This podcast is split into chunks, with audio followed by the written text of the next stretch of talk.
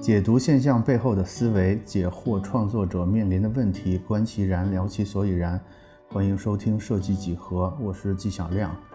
今天的话题是我个人特别感兴趣的一个啊，因为是最近可能最让我迷惑，也最让我心潮澎湃的一个新事物了。这个新事物叫做道，也有叫做导的，它其实就是大写的 DAO 这个字母，它是一种。我先说一下官方的定义啊，是一种全新的人类组织协同方式。那个英文有点难，我就不读了。总而言之，它是一个去中心的一种组织方式的一个缩写。岛或者道这个词，我们接下来就一直叫它道好了。就是道这个词，它经常和 Web 三、区块链、NFT、元宇宙等等这些词汇一起出现。那设计几何的老朋友都知道啊，我是那种人，我是属于那种对。科技很感兴趣的一个科技小白，我的科学素养很低，但是我同时又对科技特别感兴趣，就属于瘾大技术差那种。所以之前呢，在设计几何里边，我们也做过几期关于 Web 三呀、NFT 呀、虚拟偶像啊等等这些新科技的一些艺术生角度的解读。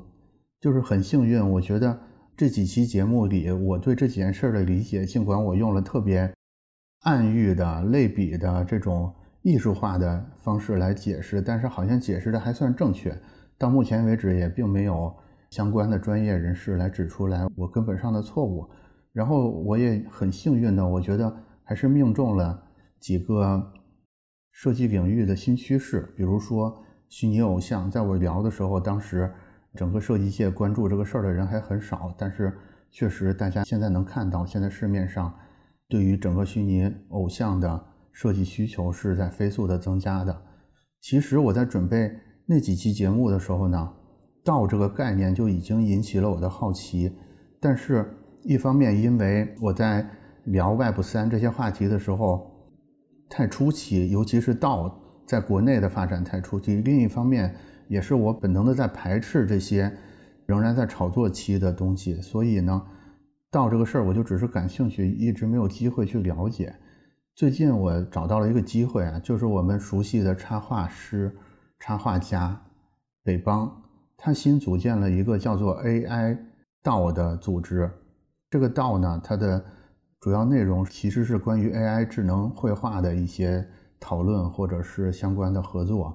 但是呢，这个就给了我一次近距离观察道的机会，所以今天我就和他一起。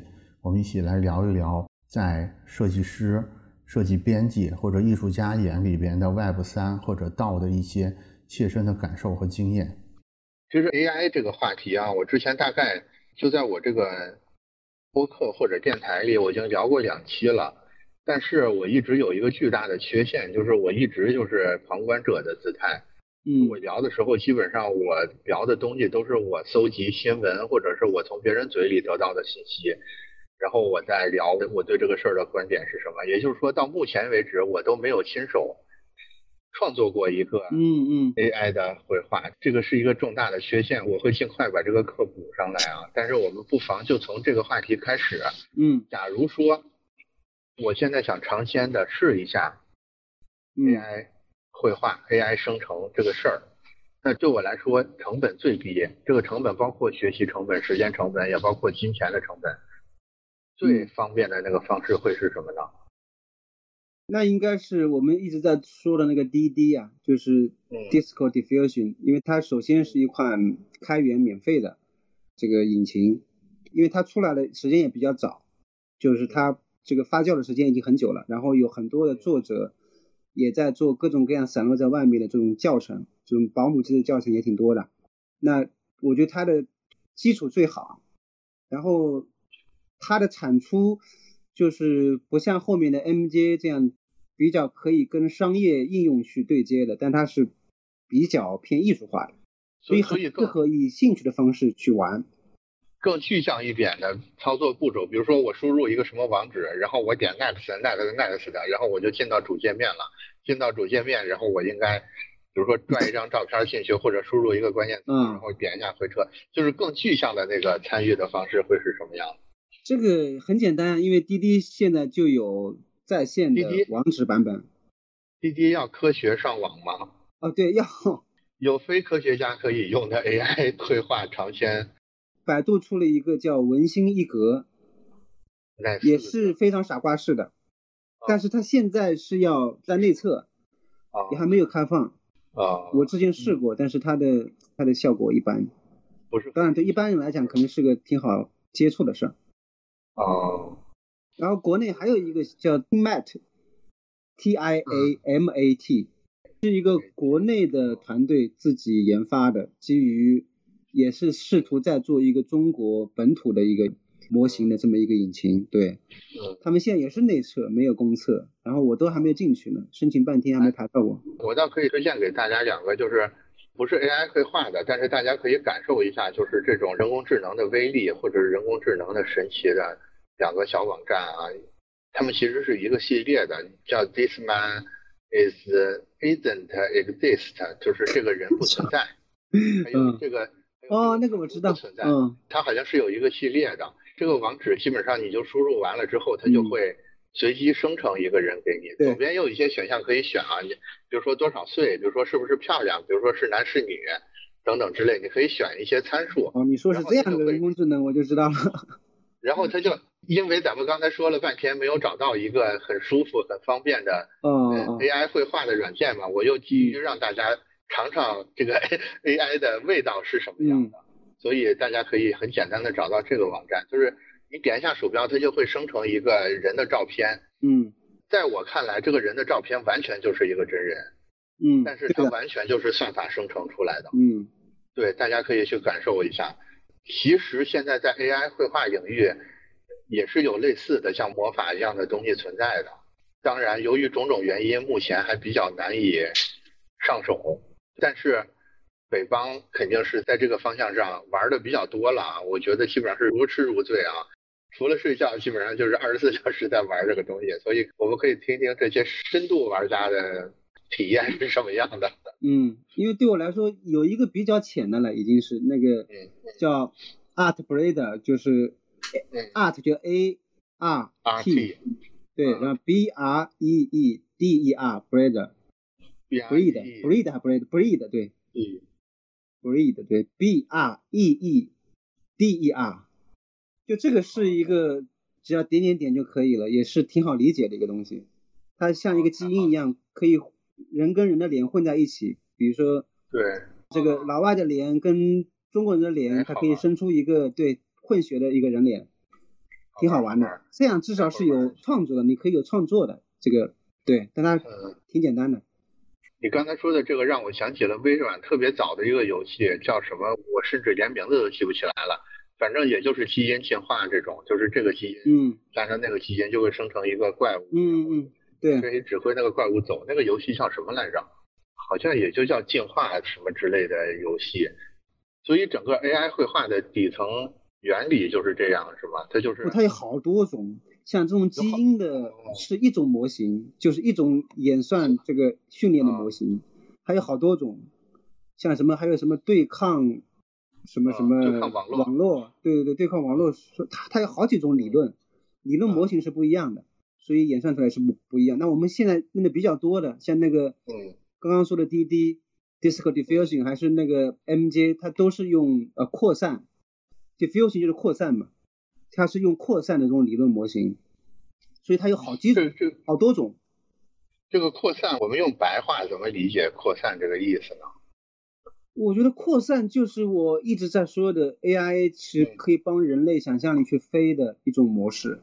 就它其实是，我这么说吧，就是我们现在都知道，通过 AI 输入一些文本，描述你的画面，然后它就会生成一个画面，对吧？那你这个文本是需要去打磨的。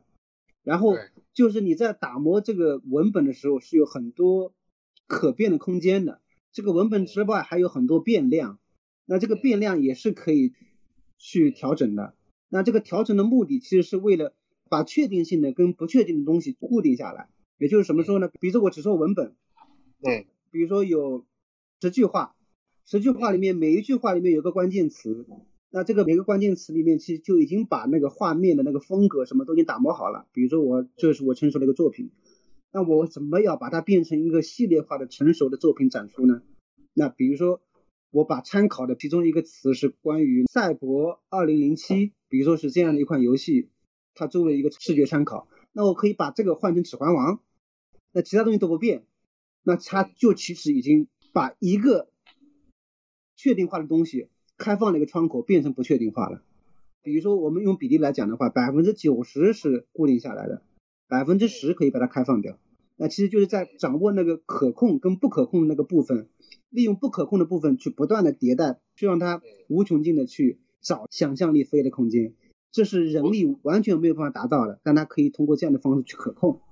我隐隐约约觉得这个东西的底层好像也是进化论那套东西啊，是是有这个意思的，对，是，因为实际上它是一个非常科学的一种模式，就是我们对。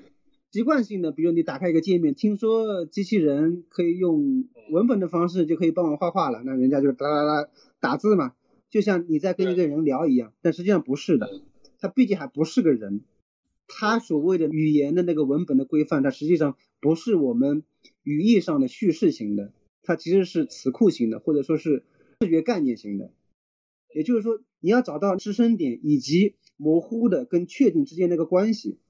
它不断去修饰的，嗯，比如说我前面打了一个废墟，废墟的后面你要用什么样的方式去形容它？那废墟你比如说我用一个树，嗯，加一个骨骼，骨头，然后比如再加一个恢宏的史诗级的，那这个几个词组在一起之后，它就会出来一个非常有艺术化的一个效果了。那你往前推。如果我只打一个废墟，它完全不可控，有的很漂亮，有的完全不知道是什么，等等等等，因为它没有任何修饰的方式把它固定下来。但你的具体的形象，你比如树是很具体的，它所有的视觉化的概念，它都是有个对应的形象的，树就那个形象，嗯，它是有特征的。再加上骨骼，它把具象的东西，树跟骨骼做成一个融合在一起的一个形象，它就会把它明确下来。再怎么变，都是有树的特征，有骨头的特征，对吧？那这样一个废墟，它就已经越来越具体了。然后你再加所谓的史诗性的、恢宏的，或者是早晨的，那其实就在把光线或者把那个气氛的渲染，比如说用水粉呢，还是用什么，它是通过这几个词去找那个风格的东西了。但如果你后面再加一些艺术家的名字，比如说你用的是油画家的名字，还是数字艺术家的名字，三维的。数字艺术家的名字，它出来效果就完全都不一样了。当然，最怕的是什么？你的描述之间互相矛盾。比如说，你打了梵高，然后加了三维的，比如说 O C 渲染、三 C 材质，那出来东西就很奇怪了。因为它不是一个审美系统里面的东西，它会出来很拧巴。但有时候呢，又会出来明明是矛盾的，但是又是很新鲜的那种视觉，也是一种审美。但它大概率是是有毛病的，是很辣眼睛的。所以这其实在找一个你跟机器对谈的那种模式，就他怎么理解你，你怎么理解他，是通过这样沟通完成的。这个就是我前一阵儿听到的一种说法，就是接下来一个很重要的外语能力啊，就是你要学会用机器语言去跟机器系统对话。对对对，其实重要性会逐渐超过英语，对吧？嗯，对。我们之前都有在讨论说，这个跟计算机。通话的这种语言，它很有可能会是未来的世界性的语言，世界语。我觉得是的。对啊，现在我们这个文本的语言里面，我就可以加一些中文的，英文加中文的，因为大多数我们都还是用英文的，因为很多中文还识别不出来。但随着它的模型库越来越丰富，概念越来越丰富之后，就像毛细血管一样越来越多之后，其实你的中文、日文，包括俄罗斯语、中文都可以混在一起讲。那其实不就是我们想象当中的世界语吗？对吧？对，是的，其实是很像的。另外，就是这种机器语或者是什么机器世界语，它其实是一种无奈之举，因为它反映出了算法或者是机器的一个巨大的缺陷，就是它其实就是它没有办法产生一种意义上面的观点。就是比如说，我们现在要表达一种很孤独的、很萧瑟的场景。嗯，我们输入这个词的时候，他是不知道我应该用哪些物体、用哪些意象、用哪种风格去表现出这种感觉来的。嗯，还是需要我们去帮他完成这一步。但是它的优点是，它可以帮我们快速的润色我们这个东西。比如说，举个例子啊，我们现在要表达一个孤独萧瑟的感觉，我们输入了三个物体，分别是树，一棵树，树藤，然后一只乌鸦，对吧？嗯嗯。然后算法能做的是能帮我们把这个快速润色成一个枯藤老树昏鸦，这个树。藤乌鸦能代表这种气氛，他是不知道的。嗯，他有可能他会觉得，哎，那壁虎难道不能表达这种意象吗？但是我们都知道不能，对吧？嗯，这就肯定不如一个乌鸦来的更打动人心一点。嗯，所以这个可能这种人机协同的这种方式，可能还要进行很长的时间，对吧？对，就是目前没有看到任何苗头说算法它似乎能跨过这一层意义的墙，它能从一个形容词或者从一个感性词里边。直接找到那个那些具象的东西是什么？有时候它或许能，它看起来好像是明白了，也不过是因为之前有人输入过。我觉得这里面是有冲突的，这其实是文化基因的问题。你比如说我之前说的那个 Tmat，就是那个国内的团队，他们打磨的这个 AI 引擎，之前有小红书上有很多的小伙伴直接输入的是古诗，直接输入的是宋词，然后他们也能。产出很多很漂亮的中国风的插画来，是那个时候还挺火的，火了一把。对这个话题特别有意思，我会觉得古诗它是不是就是一种机器语言？只不过古诗它对话的那个机器是我们的某种集体潜意识，而不是我们现在所谓的算法而已。嗯，你这个视角是对的，但我说其实对于创作来讲，它是完全两个分水岭的东西。就实际上机器真的表达了那个古诗里面的意义以及意境吗？它完全不是，它只是把它变成感官式的愉悦的东西，就是啊美，就是它其实翻译出来的是那个国风的那个审美，它把词里面的某些意象的东西变成具象化的组合之后，形式是美的，只是做到这一点。但是你说把那个意境真讲出来了吗？完全不是。你去念古诗，跟把那个古诗里面拍成一个电影的叙事的美感是完全不一样的，因为它具象化了。所以我说这是一个你两边完全背离的东西。你所有浓缩的意象化的东西，这是汉字文明的一个很重要的特征。对，意象化，你所有东西把它翻译成感官式的，比如说好莱坞式的这种打光很漂亮，干嘛之后，它所有东西都变成了一种叙事的一种逻辑，叙事的一种共鸣，它变成了感官的共鸣。再怎么美，也是一种感官的共鸣，而不是思想上的、境界上的共鸣。它其实是损失了很多信息的，就是回到咱们最最开始在聊这个信息的残缺性的这个问题的时候，好像就就就有聊到这儿。对，确实是的。咱们聊完一个空中楼阁的，咱们再来配一个略微接点力气的嗯嗯。在你看来，就是 AI 绘画这个事儿，离大规模的商用或者是走进我们的工作流程，你觉得还有多远？这个时间还有多久？将在多久之后进到几乎每个人的工作流程里边来？我觉得保守一点就是半年到一年，不保守一点，我觉得很有可能就是接下来一两个月。我说的不是全面啊，就是但是大多数的工种都会接进去，因为你你去看昨天。我跟艾伦在那个群里面，就是晚上不睡觉，就白天在忙别的事儿嘛，只有晚上时间去摸，摸了大概两三个小时。它正好是 MJ 开放了一个新的 beta 版的引擎，哇，那个把我们两个激动的，就是飞了一阵，就两个人很激动。那个时候大家都已经睡了嘛，两三点的时候，然后捞了很多。发现了什么？对，捞的对我们来说完全就是 AI。又是一个完全迭代的一个功能。就上一次我们还点是那个 SD，记得吗？Stable 出来的时候，觉得哇，这个刷新了，就是好强啊，迭代好快啊，一下子都可以出这样的东西了。现在 MJ 就两个人就像在竞争一样，在卷一样。现在 MJ 也要升级它的模型。它这次升级的那个杀手锏，那个大招，让你们很激动的那个核心功能是什么？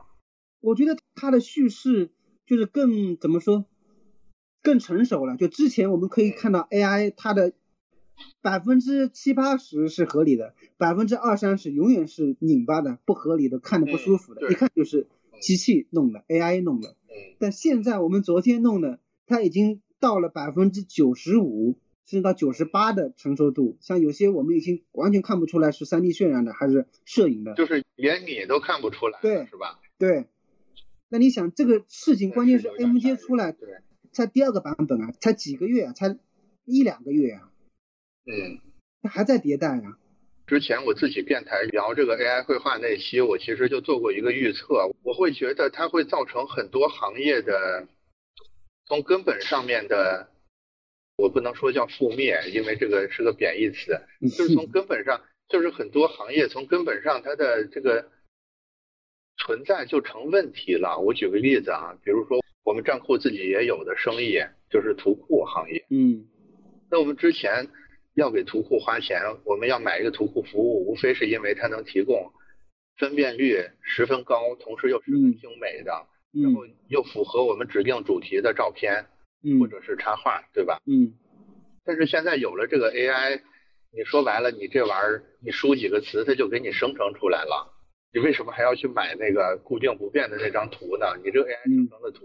你甚至还可以再继续对它微调，调到你绝对满意。那之前整个图库行业，这个全球我不知道，可能几千亿美金的这个市场，感觉就是一夜之间就是很成问题啊。现在大家不知道而已，你知道了谁还去用那个东西？啊我觉得很多类似的行业都面临这种灭顶之灾的这种。挑战在 AI 这个事儿前，这个其实也是刚才我们在聊 AI 导这个话题的时候，你提到的你们的一个发心是要安抚设计师们面对 AI 冲击的时候的那种不安的感觉。对，所以我觉得这块可以往深处再聊一聊，就是因为这个东西真的挺让人不安的。你比如说，我现在是一个图库的工作人员，我是个图库专家，然后我就眼睁睁的看着这个。东西冲过来了，包括我自己在内，我都觉得这个东西比我之前卖的那个玩意儿好很多。嗯，你让我不讨厌它，或者是不恨它，或者是不害怕它，怎么可能呢？我一定，我一定对它有很多很负面的情绪啊。嗯，所以我说这个事儿，你首先得知道它是一个不能改变的一个趋势。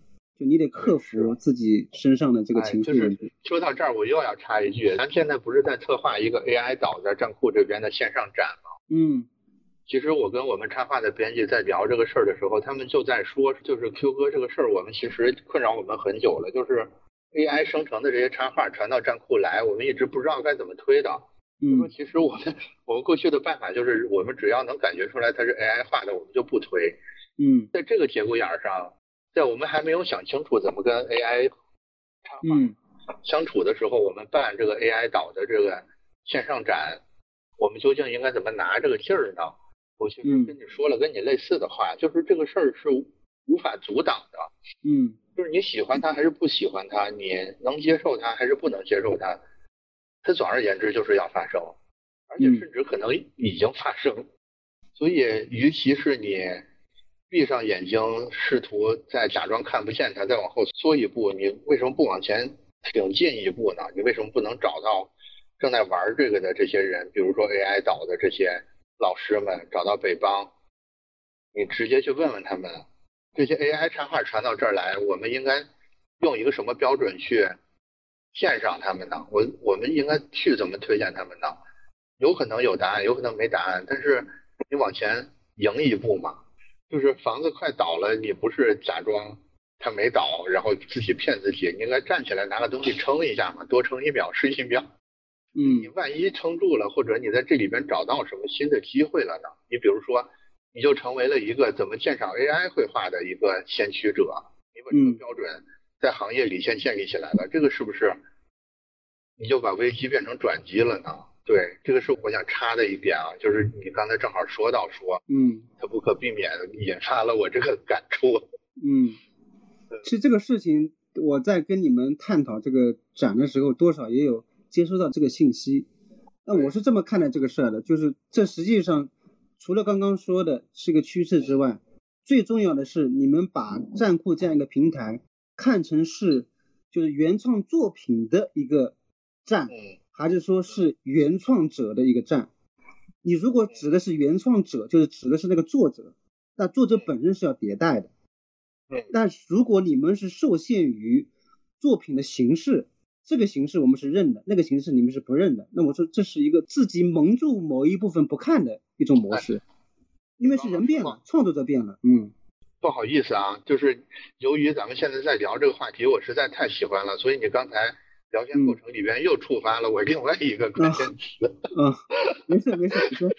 就是它的载体是不是原创作品？这个我在这先挂个号。我最近在这个问题上也得到了一个重大的启发，待会儿也借这个机会跟大家一块儿分享一下。你先接着说，因为我特别怕我忘了啊。嗯。待会儿提醒我，原创作品这儿有一个小故事要讲。嗯。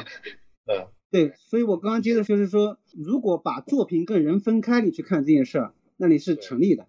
但我说你把作品跟人不分开，你比如北方在这个节点以前的画是这样子，因为都是用手画的，用软件画的，用 iPad 画的。那这个节点之后都是用 AI 画的。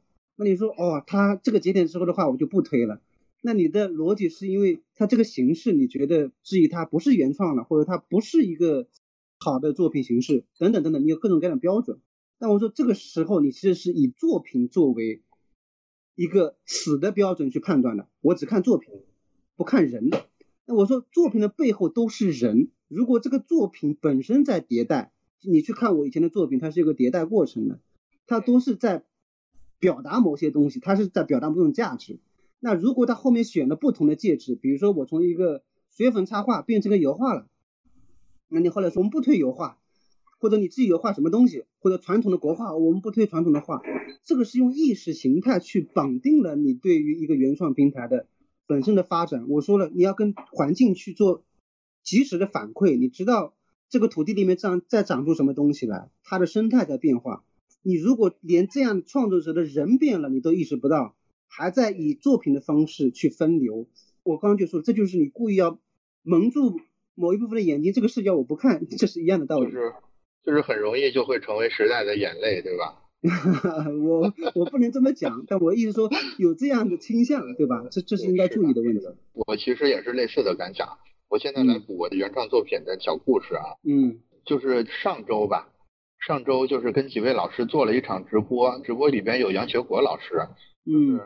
他一直也是在 CG 绘画这个方向，尤其是工具这个方向，对对做的钻研比较深的。另另外，特别是 NVIDIA 跟北航的。两个也是业界的专家吧，是在这个直播的前期沟通里边有一次讨论，杨老师提到一个观点，我觉得对我的冲击蛮大的。他这个观点其实就是对原创作品的定义问题，我觉得跟刚才北方说的这个有点异曲同工的意思。他的观点是什么呢？就是在我们现在，尤其是 AI 或者是这种辅助工具这么强大的背景下，我们是不是需要？重新认识一下一个艺术家，他的成果不再是沉淀在一个作品上了。听起来会有点抽象啊，我觉得北方完全能懂，但是可能对听众来说有点抽象。就是他什么叫他不再落在一个原创作品上了？我举一个例子啊，它很像那个照相术刚发明的那个时候。照相术发明之前，所有人都认为一个绘画作品或者一个艺术作品，它一定要落在一块油画布上。落在一个教堂的墙面上，总而言之要落在一个纸上，然后一定是有一个人拿手拿着颜料或者拿着什么工具，雕刻刀之类的，在这上面完成创作的。但是照相术发明那一刻起，整个事儿发生了一个范式的变化。那有一个人拿一个机器咔嚓按了一下，这个是不是也可以成为一个作品呢？嗯。我觉得我们现在在面临一个类似的质问，但是这个质问就进一步升级了，就变得更抽象了。现在这个质问就是说，我拿一个 AI 创作的工具，我输入一个关键词，我摁了一下鼠标，我干的事儿就是关键词鼠标，甚至我干的事儿只是摁鼠标。那这其实跟当年杜尚的小便词是一模一样的呀。对，怎么还会有这样的质问呢？对吧？不 是，已经是当代艺术的。我我觉得我们今天走的事儿比杜尚又要往前再走一步，你听我讲完啊。嗯，对，其实杜尚那个是第二次质问。嗯，对，照相机现在第二次，对。对，我们现在是第三次质问，就是那个东西，你是不是可以称为那个东西的作者，或者那个东西它跟你之间的关系是不是一种作品跟作者的关系，或者对你来说究竟什么才是你的？智力的产出物，或者是你的一种表达的载体。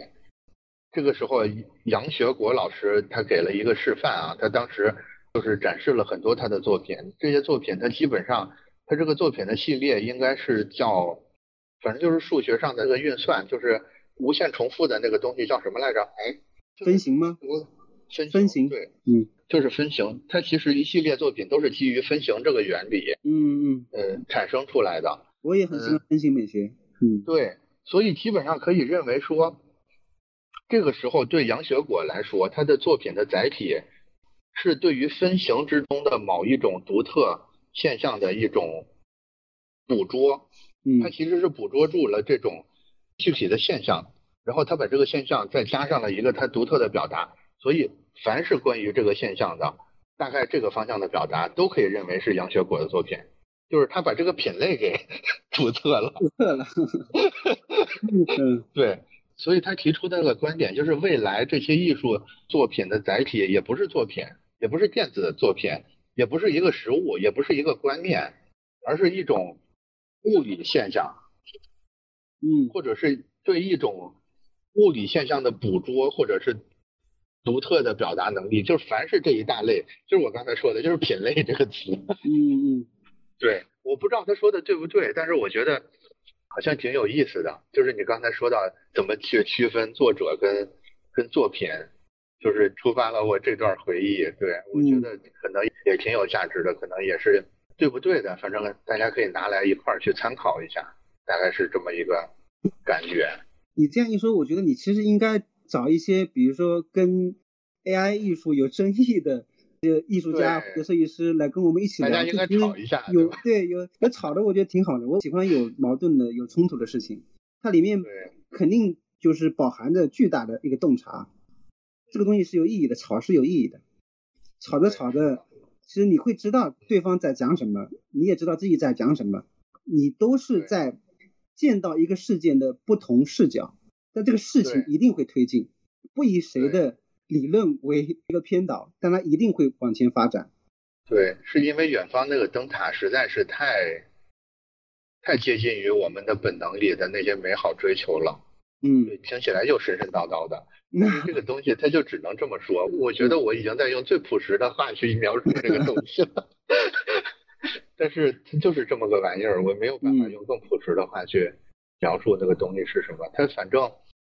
假如说我们非要做一个总结的话，我的总结会是，这个东西一定会来，而且来的一定是一个美好的东西。我觉得大家可以建立这个信念，就是，嗯，有可能在某一个距离上，它看起来有点狰狞，嗯，或者是有点要那样子，但是我问一下，这种你们这个到时候这个播客的下面是不是还可以放一些图文呢？资料是可以的，嗯。因为我说不然的话，我其实可以把我昨天半夜跟那个艾伦一起捞的那个整个对话的过程，那个图文那一段，就我们激烈讨论的那一段瞬间，其实可以像个小火花一样放上来，大家可以看到。你为什么不能直接在站库发一篇独立的文章呢？我他妈没时间写嘛。你 啊，就是啊，我明白了，那个图文对话是很生动的，嗯，当时很激动。对话。就是你也很难给它整理成文本，是这个意思，是吧？对的，因为其实我也不想变成一个说教式的，把大道理像我们今天谈的这种东西，你变成图文，它是很说教的。其实我不想以这样的方式去讲，那一讲话讨论还好，但是你放的是，就我当时就在这个情绪里面，你被震惊了。你作为一个 AI 创作者本身，你又被他震惊了。对，这个状态是很真实的。是是是是，对，是的。这个其实我觉得就是现在咱们这个嗑唠到现在啊。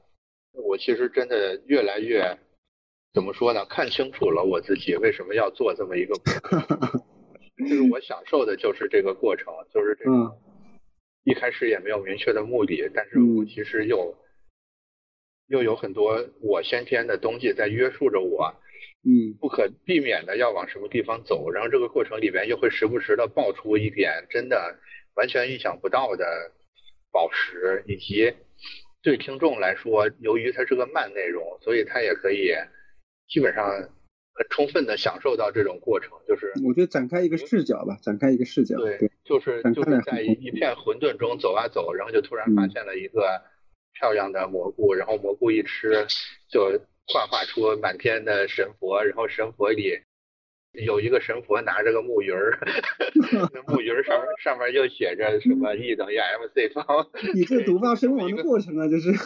对，就是这么一个很兔子洞一般的过程。其实我觉得这个可能是很多内容，包括我们人。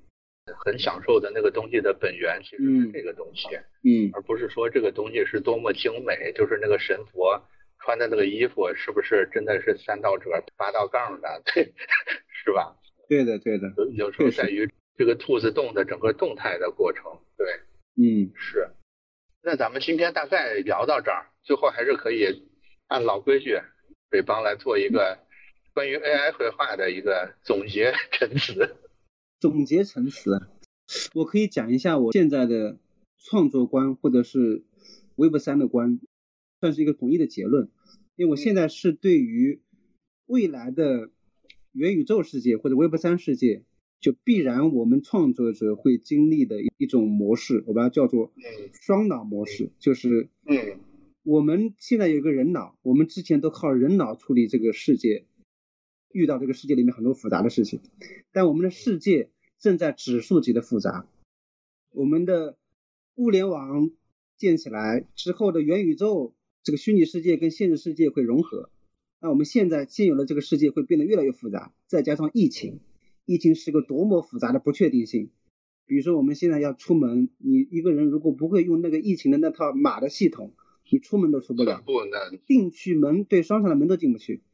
那你说老人家怎么办？他其实很难应对这个事情。但是如果你未来有一个智能脑，它是后面是个人工智能，那这个人工智能呢，它又是很多的分身，也就是说它有一个终极的一个像一个母体一样的东西，在母体里面连接的是更多的个体的人工智能，就像我们看到的手机里面的 Siri 就是那个助手，这个助手里面其实有你所有的 data 数据，对吧？其实是你一个数字灵魂的一个载体。是你数字灵魂跟一个人工智能的一个融合体、结合体。嗯，如果大家看过《黑镜》里面的那一集，叫做《白色圣诞节》，那一集特别牛，他就讲了一个人的意识抽出来之后，跟人工智能结合，然后成为一个你的管家，你的家里物联网的整个物联网的人工智能管家。嗯，他是最懂你的，因为就是你的意识副本。嗯，他是把意识副本跟人工智能做了结合。特别暗黑那一集完全可以看一下，但我觉得那个意思是很像。我好像看过。对对对，特别牛逼。对。那我是说，未来的世界实际上是这样两个脑的一个协作。那创作这件事情也是一样的。所以，我们未来的创作肯定是指数级复杂的、丰富性的输出。因为我说了，未来是个多元宇宙，它的审美也好、载体也好、方式也好、形式也好，是完全不一样的。每个宇宙都有不同的审美。那你如果你要在每个世界里面去穿梭、去做建设、去做创作，你必须有各种各样的创作工具或者手段。你比如说现在我们有什么创作者，比如说 iPad 里面有 Procreate 啊，有 PS 啊，有 Brand 啊，有 U E 五啊，有一堆的都是工具，每一个工具都值得你摸个三五年，甚至十年、二十年。像 U E 这样的没几年是进不去的。它的门槛越来越高，因为它的专业性体系越来越丰富，它的输出的这种程度也越来越强。那这样的话，其实人是跟着工具在迭代。那我说这实际上是个工具人的概念。那我们未来会从工具人里面解脱出来，唯一的方式就是有一个智能脑，把所有的工具集成到智能脑的这一端去，它去解决所有工具的问题，你解决人脑要创作的问题，就是想象力的问题、创造力的问题。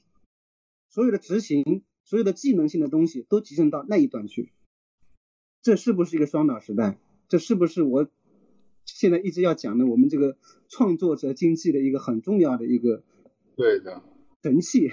你没有这个东西，就会变成一个寸步难行的一个创作者。就你的效能、你的产出能力是比别人，人家是降维打击你，这是没有办法的事情。是的，是的，是的，对。未来终极形态可能是个脑机接口，或者是一个数字灵魂。然后在这终极形态之前，可能就是你要学会怎么跟机器对话。那现在你要练习跟对协作。现在你现在想要练习跟机器对话，可能最好的一个练习器就是刚才你提到的，甭管是 D D 啊，还是这些各种各样的什么达利二啊，类似这种各种各样的 AI 创作工具，它可能是呃我们现在能接触到最直观的，就是你的话是怎么机器是怎么理解的，因为它有图画跟你交互嘛，可能是对我觉得这个不光是对创作者，可能对所有人来说，如果你想尽快的掌握这种未来的主流语言，可能都是要玩一玩这些玩意儿，对吧？嗯嗯，确实。嗯，是的，您您理解的很对，说明我们这个谈话是很有效率，你已经进入到这个世界了，完全可以理解。高是吧？对，行，那我们今天大概聊到这儿，我我我觉得，我觉得我完全可以以北方为这个指引人进入到这个兔子洞里边，我觉得未来有机会的话，会在会把兔子洞里边更多好玩的人事儿。这些东西吧，借助设计体和这个栏目分享给我们的听众们。然后，如果大家已经在洞里的话，也可以找到北方，是吧？或者找到我，然后我们对对对，我们 可以一起玩。呃，所以我我完全不敢成为你的指引人这样的事情，我是不不好意思的，哪敢这样自自称啊？所以肯定是大家成为小伙伴。一起玩导游，导游，导游，导游，好行了，欢迎来到我的世界。呃，好的，那我们就聊到这儿。我们其实现在都普遍厌倦在公司里像螺丝钉一般的工作模式。那么刚才北邦给我们展现的他理解中的道，你觉得会是你将来希望效力的一个组织形式吗？你对道和公司这两者是怎么看的呢？我们在评论区等你。